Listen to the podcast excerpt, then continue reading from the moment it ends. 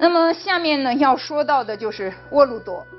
沃鲁朵呢这个词出自这个突厥语。那么我们现在在这个契丹的呃统治制度上能够看到，那么在蒙古时期这样的一个概念也能够看到。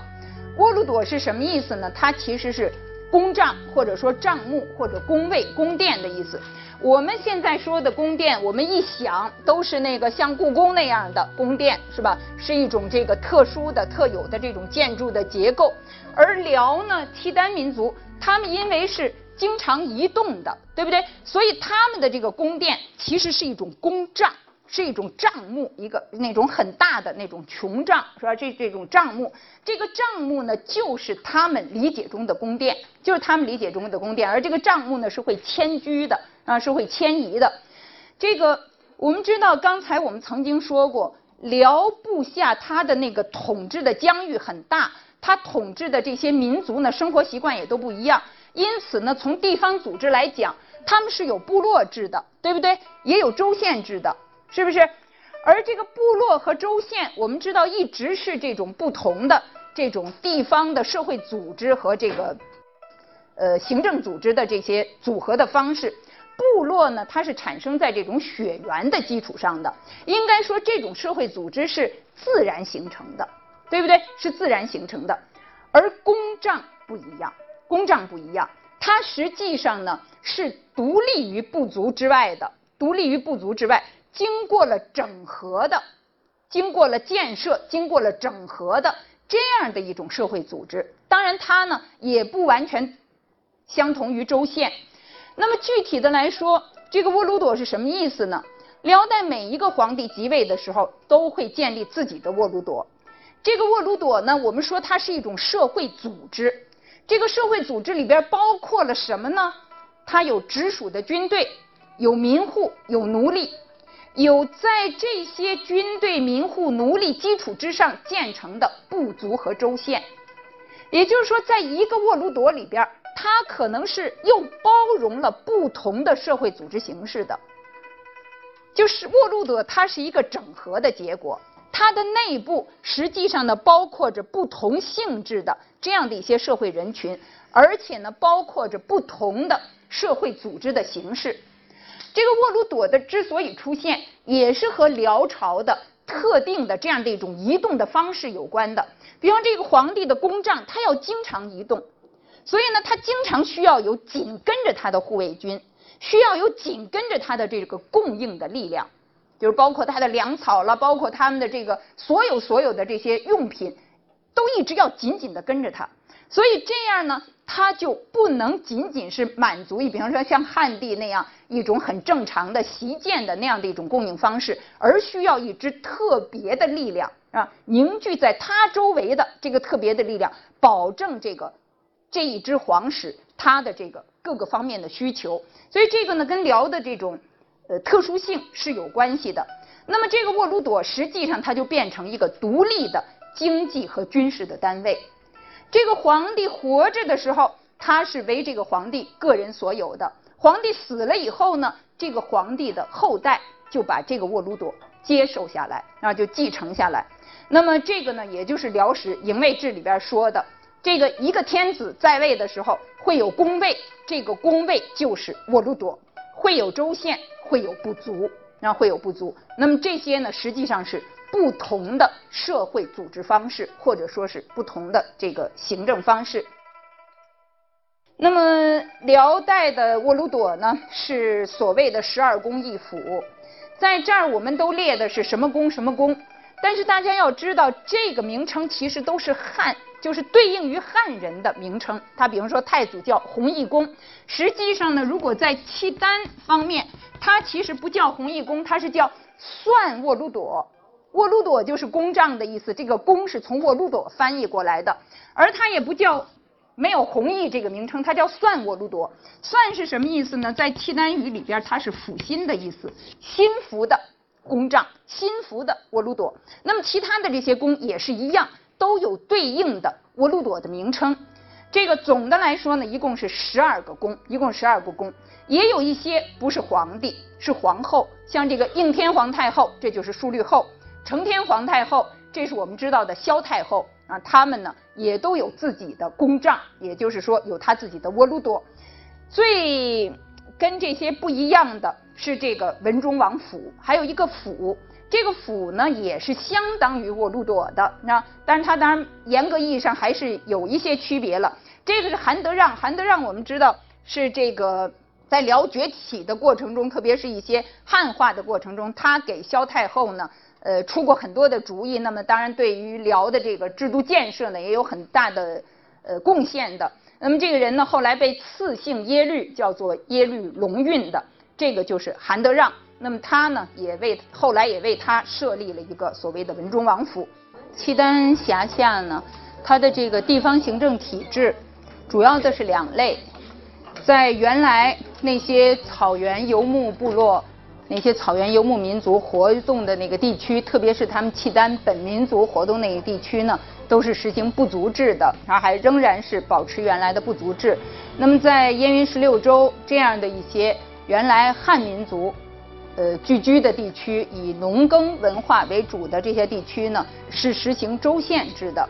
那么它的这个地方行政体制和刚才我们说的中央的行政制度都是二元制的，是吧？刚才我们说到中央的南北面官，那么因俗而治。实际上呢，不仅仅是体现在南北面官上，不仅仅是体现在中央机构的设置上，也体现在地方的行政体制上。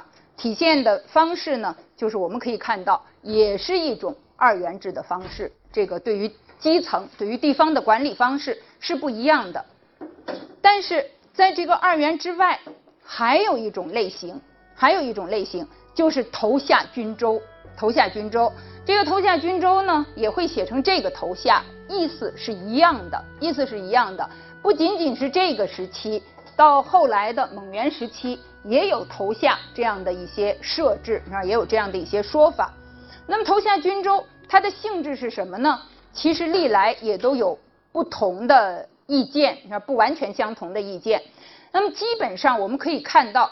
这个头下军州它是怎么形成的？首先我们要来说它是怎么形成的。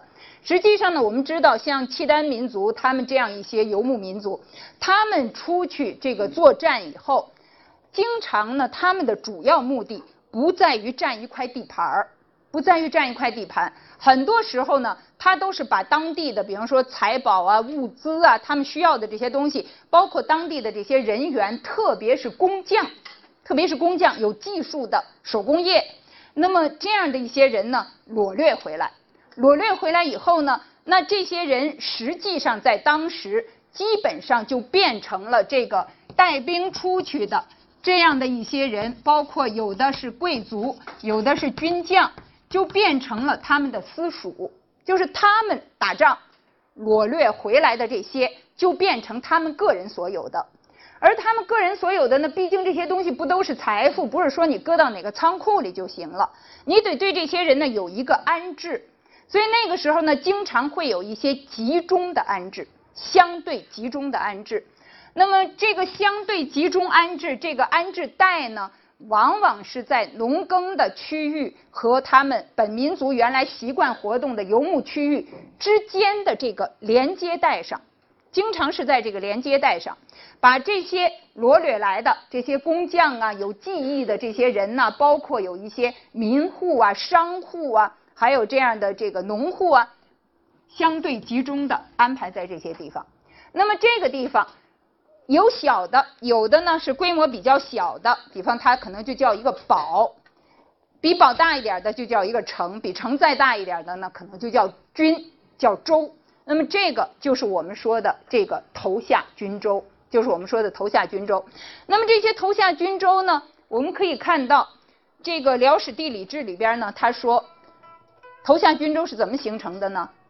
都是诸王，王就是那些宗室了，对吧？贵族、外戚、大臣及诸部这样的一些人，他们去征伐的时候俘虏来的。那么有一些呢，是等于是抢来的奴隶吧，这样的一些牲口。把这些人啊，把这些牲口都团结在一起。所谓的团集，就是集中安置，相对集中的安置在一起。那么建一些州县，在他们，比方说这个自己私属的一块地上，是吧？开辟一个领域，把这些人呢安置在这个地方，安置在这个地方。那么朝廷呢会给他一个州县的名称，但是尽管是朝廷给他的州县名称，这个新安置的州县并不是只属于朝廷的，它在某种意义上，它是这个。贵族和这些军将的私属，在那个时候呢，也被称之为私城。就是它如果是建的像一个城这样的机构，就呃是成这样的一个一个建筑的规模，那么就被称称之为私城。所以它呢是这个贵族的领地，是这个军将的领地，是这个贵族和军将的私属。但是它这个私属，它又是。以一种州县的方式存在的，而州县我们知道是汉地的一种这个地方的行政建制，对不对？因此呢，它的这个私属的领地又有双重性。它这个领地里边的民户不仅是要向这个贵族、向这个军将交纳他们的这个租税，而且呢，也要向国家承担租税。所以呢，这个头下的属民都是。二税户，这个二税不是说两税法那个二税，两税法也会被称之为二税，因为两税嘛，二税是一个意思。但是头下里边的这个二税户不是那个两税的意思，他们是既要向这个宗主，就是他的这个所属的贵族军将交纳他的那一份租赋，也要向国家交纳租赋。所以呢，这个头下军州它是有双重性的。一方面它是私属，另一方面它又不是绝对从属于这个贵族个人的，所以这样的一种情形呢，我们可以说是在部族制和州县制之外的一种设置方式，而这个设置方式它兼有部族和州县的特征，啊，兼有这个两个方面的特征，所以我们说呢，它是具有二重性的一种地方行政机构。同时，它又是贵族的领地啊，它又是当时的贵族领地。这个也是我们说到这个统治政策的时候要说到的一点啊。首先呢，它是一个二元的体制，但是二元体制又不是那么切分很清楚的啊，这个呃很简单的设置的情形，还有更加复杂介于这个二元之间的。好，下面呢，我们来讲北宋和辽的关系。呃，这里边呢，我们基本上是按照时段、按照时间阶段分三个问题来讲。呃，首先是太祖时期和太宗的初期。太祖的时候呢，上次我们讲这个北宋的统一，就说到过，那个时候呢是采取了先南后北的统一战略，最主要的呢是因为南方。政权呢比较小，相对来说呢战斗力比较弱，而那个国家的财富比较强，所以呢能够给北方的这个国家呢，呃造成一种财政上的这种源源不断的补充的基础。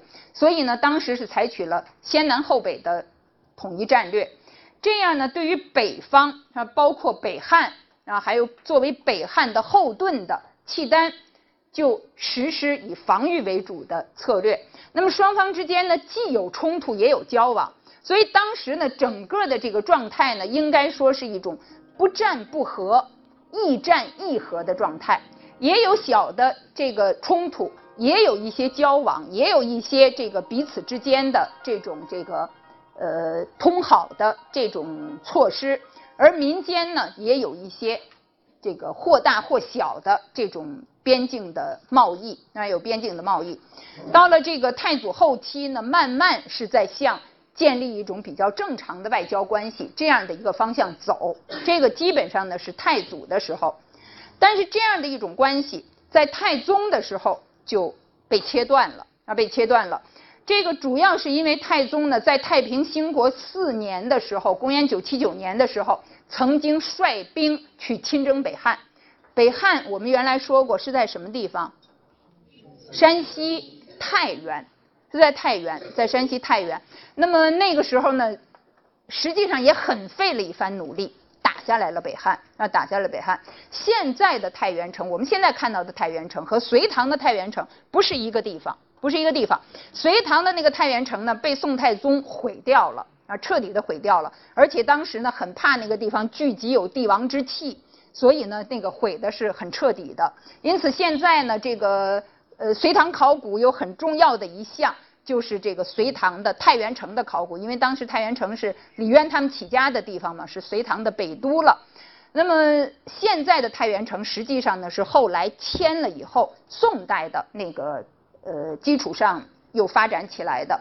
这个太平兴国四年呢，宋太宗打下来了北汉，打了北汉之后，他就想要进一步的去收复燕云十六州。去收复燕云地区，那么当时呢，这个部下的人，包括文臣呐、武将啊，也都有不同的看法。有的人愿意去打，有的人呢就不愿意。那愿意去打的呢，就说现在这个趁胜前进呢，就像在这个锅上烙饼一样，你无非就是翻一翻一个面儿，这个就打下去了。因为燕云十六州，它多半还都是汉族的统治者，所以呢，他觉得都会闻风响应吧。呃，那也有人呢说。这个热锅上的饼可没那么容易翻，但是不管怎么样呢，当时还是从这个 太宗亲征北汉以后，从山西就直接奔现在的就是北京这一带，呃，当年的这个呃细津府，直接往这边来，想要来收复这个燕云十六州。那么这样呢，就有了后来的高梁河之战。